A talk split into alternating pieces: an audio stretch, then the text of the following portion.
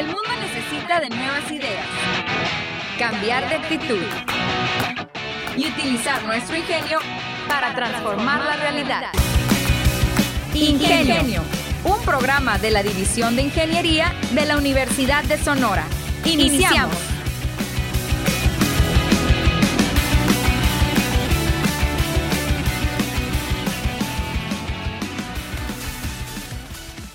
Hola, ¿qué tal? Muy buenos días, mi nombre es René Flores y como cada miércoles les doy la bienvenida a Ingenio, la manera inteligente de transformar.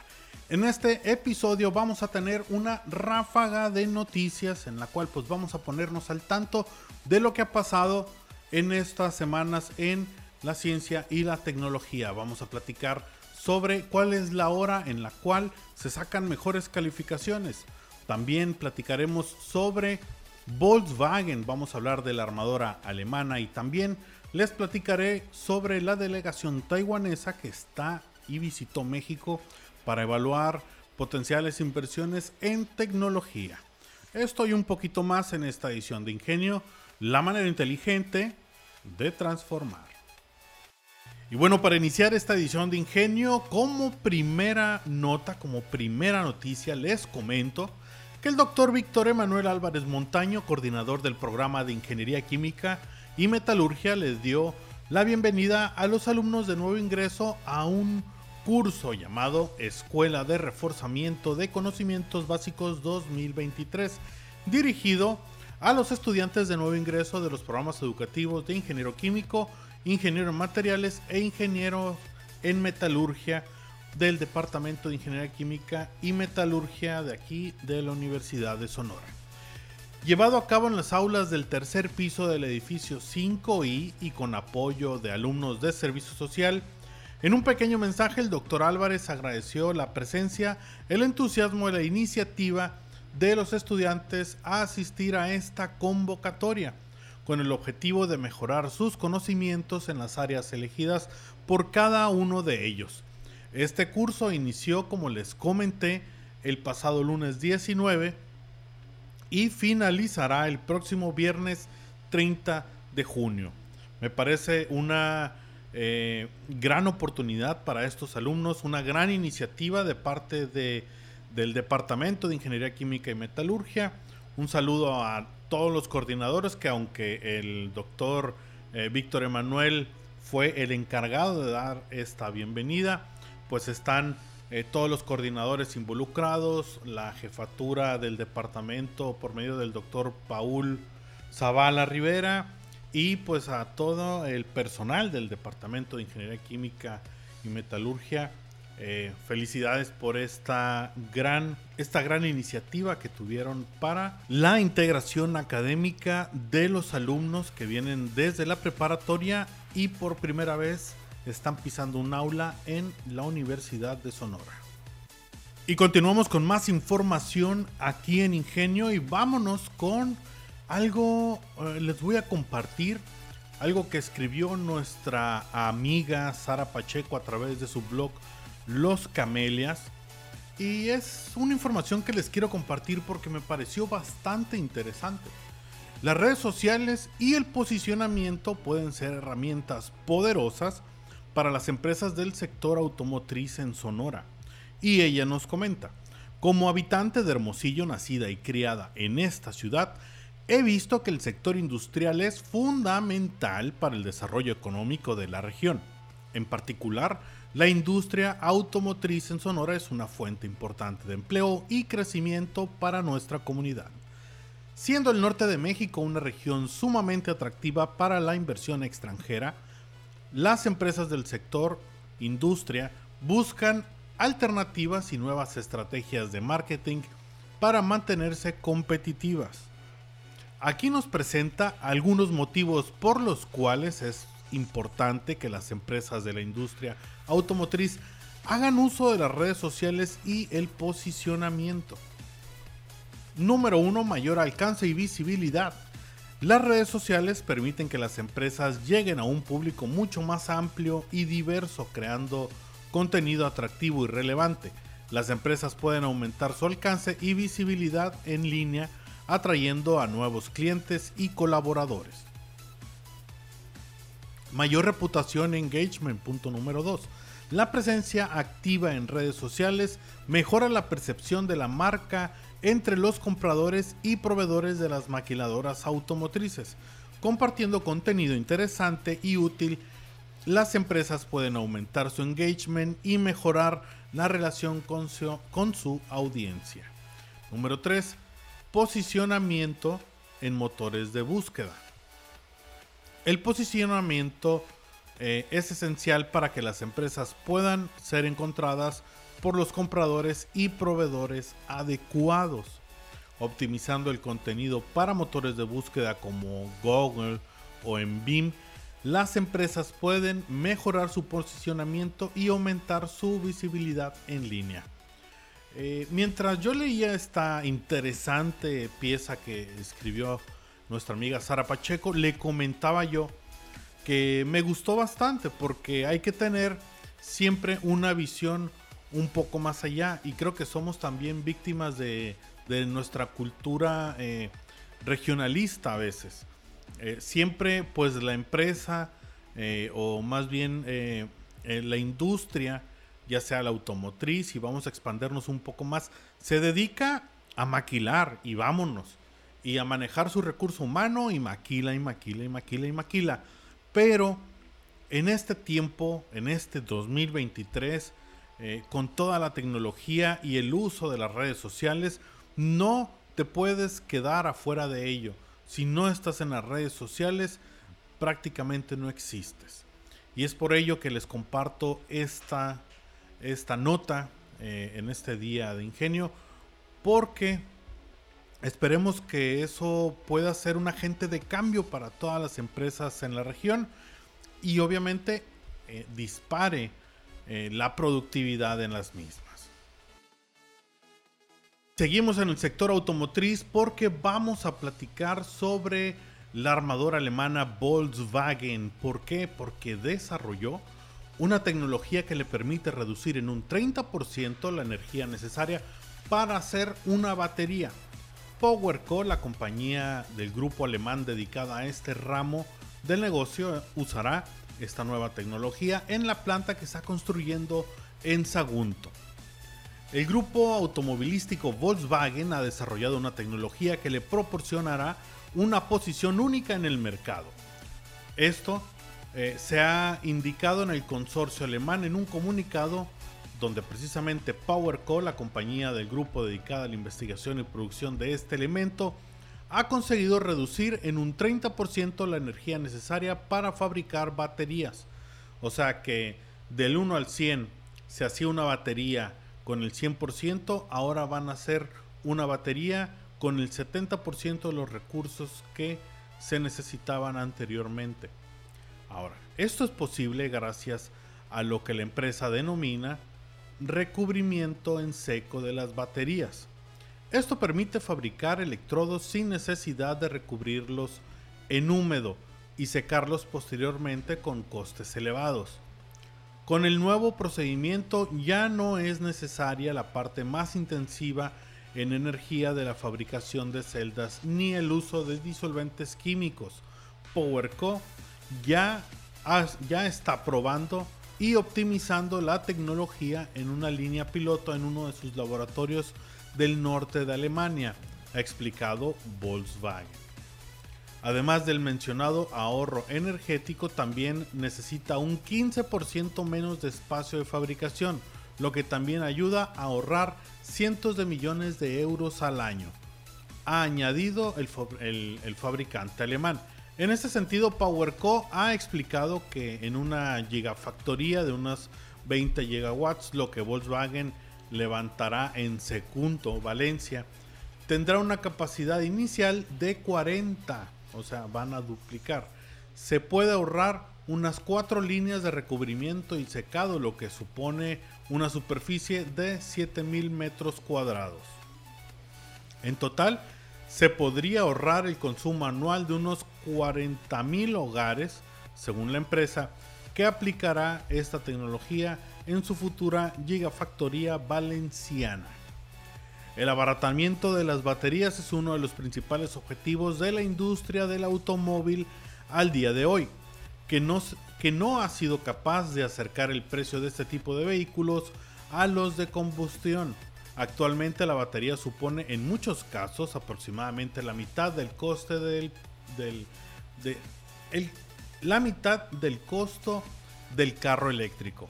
Los fabricantes europeos corren por detrás de China en esta competición tecnológica, que cuenta con los mayores productores de baterías del mundo como el gigante CATL. Tecnologías como el recubrimiento en seco pueden o ponen de manifiesto la capacidad tecnológica de PowerCo. Tenemos los conocimientos técnicos necesarios y los expertos adecuados para llevar a cabo la producción de células a un nuevo nivel y ofrecer importantes ventajas de costes a nuestros clientes.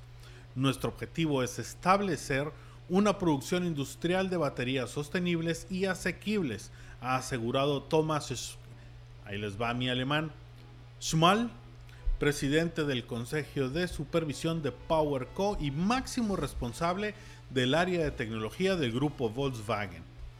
Para llevar a cabo eh, este avance en el laboratorio, eh, PowerCo ha firmado un acuerdo de desarrollo conjunto con Coing y Bauer, con lo que construirá una prensa de rodillos para el recubrimiento en polvo de electrodos a una gran escala industrial. Lo que la celda ha estado, más bien, lo que la celda de estado sólido es para el producto, el recubrimiento en seco es para la producción, un auténtico cambio de juego y pues si se desarrolla con éxito, nos dará una posición única en el mercado y ventajas competitivas definitivas. Ha añadido por su parte el director general de PowerCo, Frank Blome. Y pues esto es una gran noticia, esperemos que sea un parteaguas, porque como bien dice aquí la nota, querido Radio Escucha, creo y sabemos todos que el auto eléctrico, que, aunque ya ha estado, eh, ya podemos ver cotidianamente en nuestras calles aquí en Hermosillo, en el estado, en las diferentes ciudades del estado, carros eléctricos, todavía sigue siendo un, eh, un medio de transporte bastante caro. Eh, hay carros como el Nissan Leaf o otros tipos de carros eléctricos. Estoy hablando de que el tamaño, a pesar de que son tamaños muy pequeños, son carros eléctricos y para el tamaño son muy caros. Entonces esperemos que esta tecnología avance de tal manera que el carro eléctrico pues abarate su costo. Y el camino para abaratar los costos es esto precisamente, que la producción de esas piezas sea mucho más barata. En este caso va a ser un 30%, eh, no más barata, pero se van a ahorrar, un 30% de energía para fabricar eh, una de estas baterías. Esperemos que, que avance, como les decía, eh, rápidamente y dentro de poco todos tengamos esta accesibilidad a un carro pues mucho más sostenible para nuestra ciudad y para nuestro medio ambiente. Y continuamos con más información y esta en particular me da bastante me da bastante gusto porque hay una delegación taiwanesa que visita México para evaluar potenciales inversiones en tecnología. La, delegación taiwanesa se conforma de gigantes del sector de microchips y PCBs como Foxconn, Unimicron, Invetech y Pegatron. Parecen nombres de, de Transformers, pero no. Son nombres de empresas y empresas líderes en su ramo que están en México empresarios, asociaciones y personal de un centro de investigación provenientes de Taiwán visitaron México para evaluar potenciales inversiones en el sector tecnológico como parte del fenómeno, del fenómeno de relocalización de las empresas, también conocido como nearshoring. Dio a conocer en este domingo la Secretaría de Economía del gobierno mexicano. Se trató de 20 empresas tres asociaciones y un centro de investigación todos relacionados con los sectores eléctrico, microchips y tarjetas de circuitos, de circuitos impresos PCBs, por sus siglas en inglés, todas provenientes de la isla colindante con China.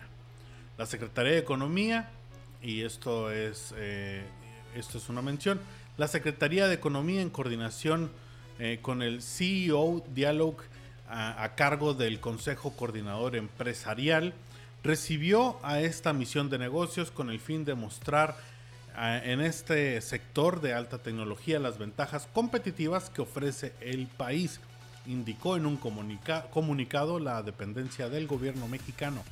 La delegación taiwanesa se conforma de gigantes del sector de microchips y PCBs, eh, como los mencioné, Foxconn, Unimicron, Unimicron, Invetec y Pegatron.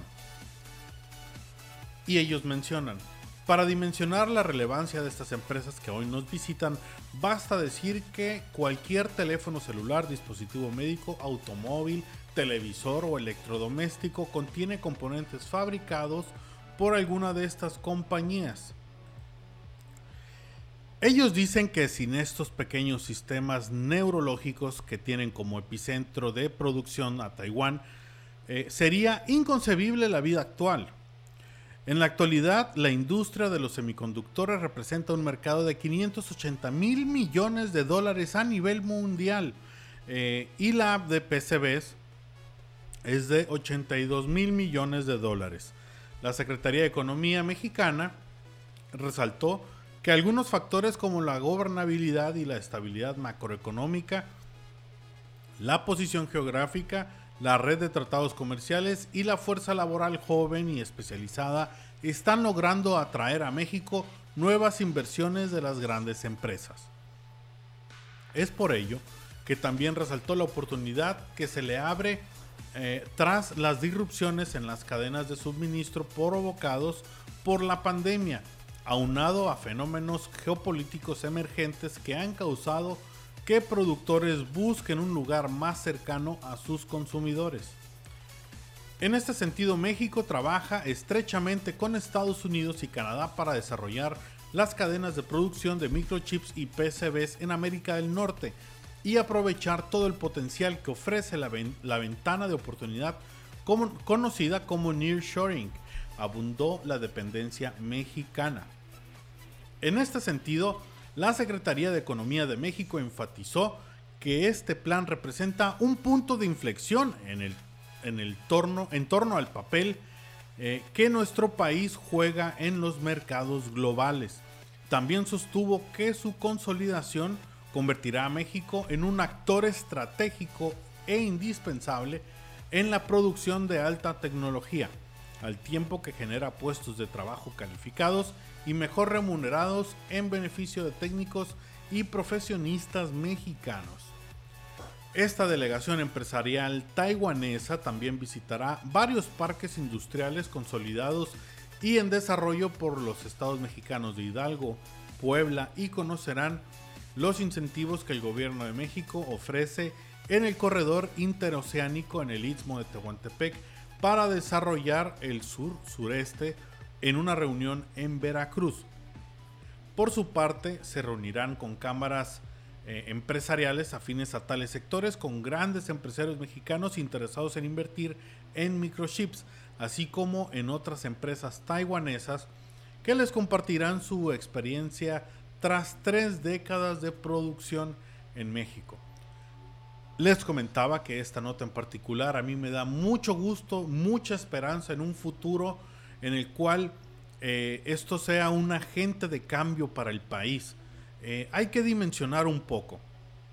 Estamos hablando que Taiwán es el único o de los pocos lugares en el mundo dedicados a la producción de microchips.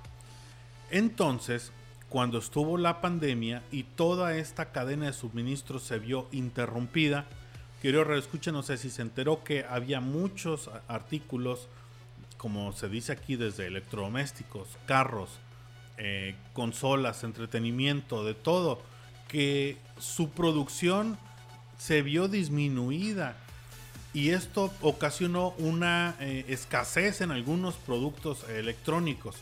todo por la dependencia a Taiwán. Este cambio, eh, hagan de cuenta que ese mm, parte del trabajo que se realiza en la producción de esos microchips en Taiwán ahora se haría en México. Imagínense lo que eso impactaría en, no voy a hablar solamente en la economía, en todos los aspectos a nuestro país. ¿Y por qué México? Precisamente, como se menciona, por, la, por nuestra posición geográfica y ser vecinos de Estados Unidos. A partir de aquí eh, y con las vías que se tienen de comunicación tanto al mar, eh, tanto al Atlántico como al Pacífico, como a Estados Unidos, eh, es lo cual estas empresas están fijando, están poniendo sus ojos en el país. Y creo que tenemos, eh, y la opinión internacional coincide en que tenemos que dedicarnos, tenemos que poner atención en este aspecto para que sea nuestra catapulta como país y que obviamente no lo vamos a ver en un eh, corto plazo y quizá no sé si lo vayamos a ver en un mediano plazo, pero sí un futuro muy prometedor eh, y un país muy influyente en el aspecto de la tecnología eh, que podría alcanzar México, dado todas las características que les acabo de comentar. Esperemos que todo eh, avance, que todo eh, se estabilice y que México aproveche esta oportunidad y avancemos. Que al final de cuentas eh, esto va a impactar a todos nosotros como sociedad y como país. Y bueno, esta nota va dedicada a todos los alumnos, a todos estos eh, muchachos que están en la prepa, en la secundaria, a los de nuevo ingreso, a los que ya van en noveno semestre aquí en la universidad, aplica para todos. La ciencia tiene la respuesta para muchas cosas, está evolucionando constantemente y acaba de encontrar la respuesta sobre cuál es la mejor hora para hacer exámenes y en la que mejor nota se obtiene. Científicos de la Universidad de Granada y de la Universidad de Bolonia han determinado que la 1.30 las 13.30 horas es la hora donde se obtienen mejores notas. Más de 250.000 estudiantes se han enfrentado en este mes de junio a la selectividad, una prueba obligatoria para los y las alumnas de bachillerato o los institutos equivalentes en los distintos países o pues bueno, en las diferentes instituciones educativas. Estos pues quieren acceder a una carrera universitaria. En ella, el ritmo circadiano, el reloj biológico que marca el ritmo de la actividad humana según las horas del día, es importante para determinar la manera en la que los seres humanos desarrollan su actividad. En la mayoría de las comunidades autónomas, el primer examen comienza a las nueve y media con un descanso de una hora que dará paso a la segunda y última prueba. Eh, esto pues que termina a las 13 horas. Estamos hablando de diferentes países que utilizan este formato de examen. Eh, aquí eh, muchas veces aplica todo en una hora, a veces tienen breaks, a veces no tienen breaks. Y pues bueno, precisamente a las 13.30 horas es la hora a la que los alumnos logran mejores notas según un estudio que se ha realizado eh, a medio millón de estudiantes. Ahora, el sistema, hablemos del sistema de educación superior en el Reino Unido. Científicos de la Universidad de Granada y de la de Bolonia han utilizado el sistema de educación superior británico, era el que les explicaba anteriormente, para su estudio por las características más subjetivas del método de examen. Este cuenta con una peculiaridad desde los últimos años, ya que la elección de la hora del examen se realiza a través de un sistema informático. De esta manera, tanto profesores como alumnos se enteran al mismo tiempo de cuándo es el examen, que solo se podría realizar por ley en tres horas prefijadas, las 9, las 13.30 y las 16.30 horas. Un hecho que ha sorprendido pues a la comunidad científica.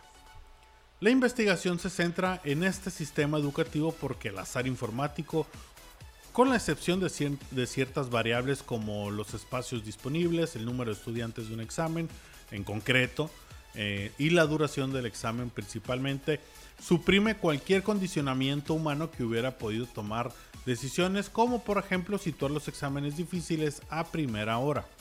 Después de haber analizado los exámenes que 51.555 estudiantes realizaron entre 2014 y 2020, los resultados muestran que a las 13.30 horas se obtuvieron las mejores notas, seguido de este horario el de la tarde de las 16.30 horas, eh, que fue por muy poco el que le sigue, el mejor. En conclusión, el más tempranero de todos a las 9 horas era el que menos convenía a los estudiantes. Y ellos dicen, nuestras estimaciones señalan que el desempeño por medio de los estudiantes asignados casi aleatoriamente a exámenes en distintos momentos del día sigue una relación en forma de U inversa, argumenta Alessio Gallero o Gaguero, investigador del Departamento de Métodos Cuantitativos por la Economía y la Empresa de la Universidad eh, de Granada y autor principal del estudio que se ha publicado en la revista The Economic Journal, esta pues de Oxford University Press. Así que muchachos y muchachas, si quieren pasar el examen, eh, agarren materias a mediodía y de seguro tendrán eh, mejores calificaciones a esa hora. Ahora sí que lo pueden decir que está comprobado científicamente. Y es así como hemos llegado a al final de esta edición de Ingenio. No olviden darle like si nos están escuchando vía Facebook. También eh, por medio de Spotify. Sigan el canal en YouTube donde pues además de escucharnos van a poder vernos en todo nuestro esplendor. Sigan las redes sociales. Mi nombre es René Flores y nos vemos el siguiente miércoles con más información. Hasta la próxima. La División de Ingeniería de la Universidad de Sonora y Radio Universidad presentaron Ingenio. El programa que nos enseña la manera más inteligente de transformar. Te esperamos en nuestra próxima emisión.